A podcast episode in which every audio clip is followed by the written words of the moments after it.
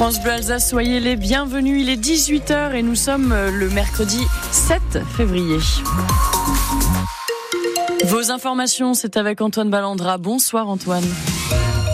Bonsoir, bonsoir à tous. Le Racing va tenter de ne pas baisser le rythme ce soir et de se qualifier pour les quarts de finale de la Coupe de France. Ceux qui soupirent vieillissent en un jour, disait Théocrite. Alors pas question de se relâcher face au Havre à la Méno ce soir. Les deux équipes sont au coude à coude en Ligue 1. Mais les joueurs du Racing sont en forme et joueront donc à domicile avec euh, l'espoir de vivre une belle épopée en Coupe de France. Ça n'est pas arrivé depuis un bon moment, Luc Drosto. Oui, que ce soit les joueurs de l'effectif actuel ou même les, les jeunes supporters qui s'égosillent chaque soir de match dans le COP, ils n'ont jamais vu le Racing briller en Coupe de France. C'est simple. Depuis que le fantasque gardien paraguayen José Luis Chilavert a offert le trophée au club en 2001, le Racing n'a atteint les quarts de finale qu'à deux reprises, en 2002 et en 2018. Ça fait peu d'occasions pour vivrer dans cette compétition, même si les Strasbourgeois se sont bien rattrapés en gagnant deux coupes de la Ligue dans l'intervalle. Il y a toujours eu de belles surprises en Coupe de France ces dernières années. On espère que ce sera Strasbourg cette fois, indiqué Patrick Vieira. L'entraîneur strasbourgeois peut compter sur une équipe en pleine forme qui sera soutenue euh, par son fervent public, même si ça ne sera pas à guichet fermé. On annonce environ 20 000 spectateurs. Match en semaine oblige avec les enfants. Tout ça, c'est un peu compliqué. L'adversaire, Le Havre, est certain vaincu en 2024, mais il n'a rien d'insurmontable. Et même si les attaquants Saïd, Gamero, Motiva et Sebas sont tous à l'infirmerie, le Racing est donc capable de monter dans ce quart. Il se rapprocherait alors, Antoine, à trois victoires de son rêve de remporter remporter cette Coupe de France. Merci Luc. Le coup d'envoi est donc à 20h30 et le match à vivre avec vous, Luc Dreosto, dès 20h. Euh, Il y a aussi un match de gala de handball euh, ce soir. Les joueuses du Strasbourg à Renheim, Truchtersheim défient Brest, leader invaincu hein, de la première division féminine. C'est à 20h. Et puis la bonne nouvelle est tombée ce matin.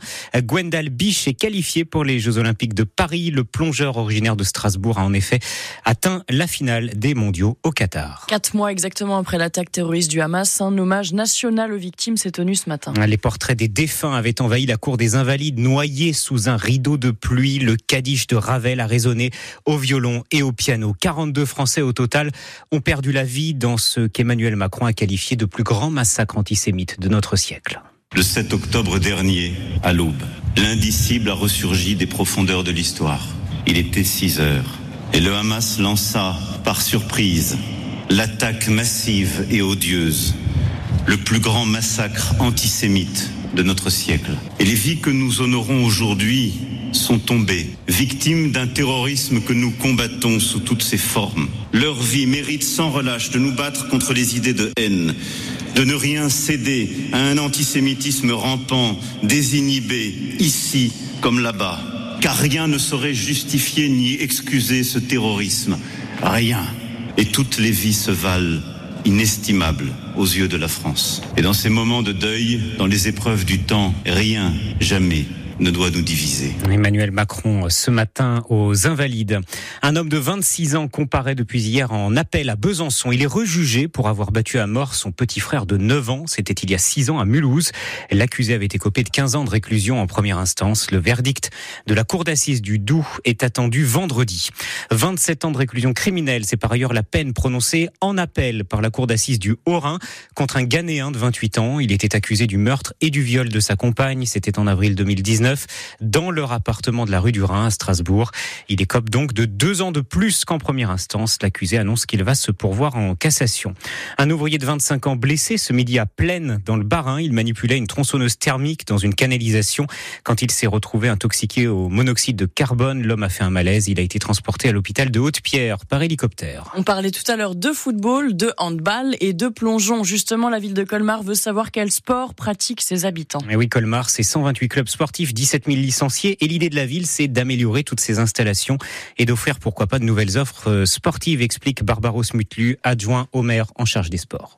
Aura une meilleure euh, cartographie et photographie des habitudes et des usages en matière de pratique sportive et ça nous permettra également de déterminer si oui ou non nous devons euh, aménager l'espace urbain plutôt de telle manière ou de telle autre et voir si euh, nos dispositifs tels qu'ils existent aujourd'hui sont toujours en adéquation avec les besoins exprimés par les habitants. C'est important à plusieurs titres, c'est important parce que le sport prend toute sa place aujourd'hui, on est en année olympique et paralympique.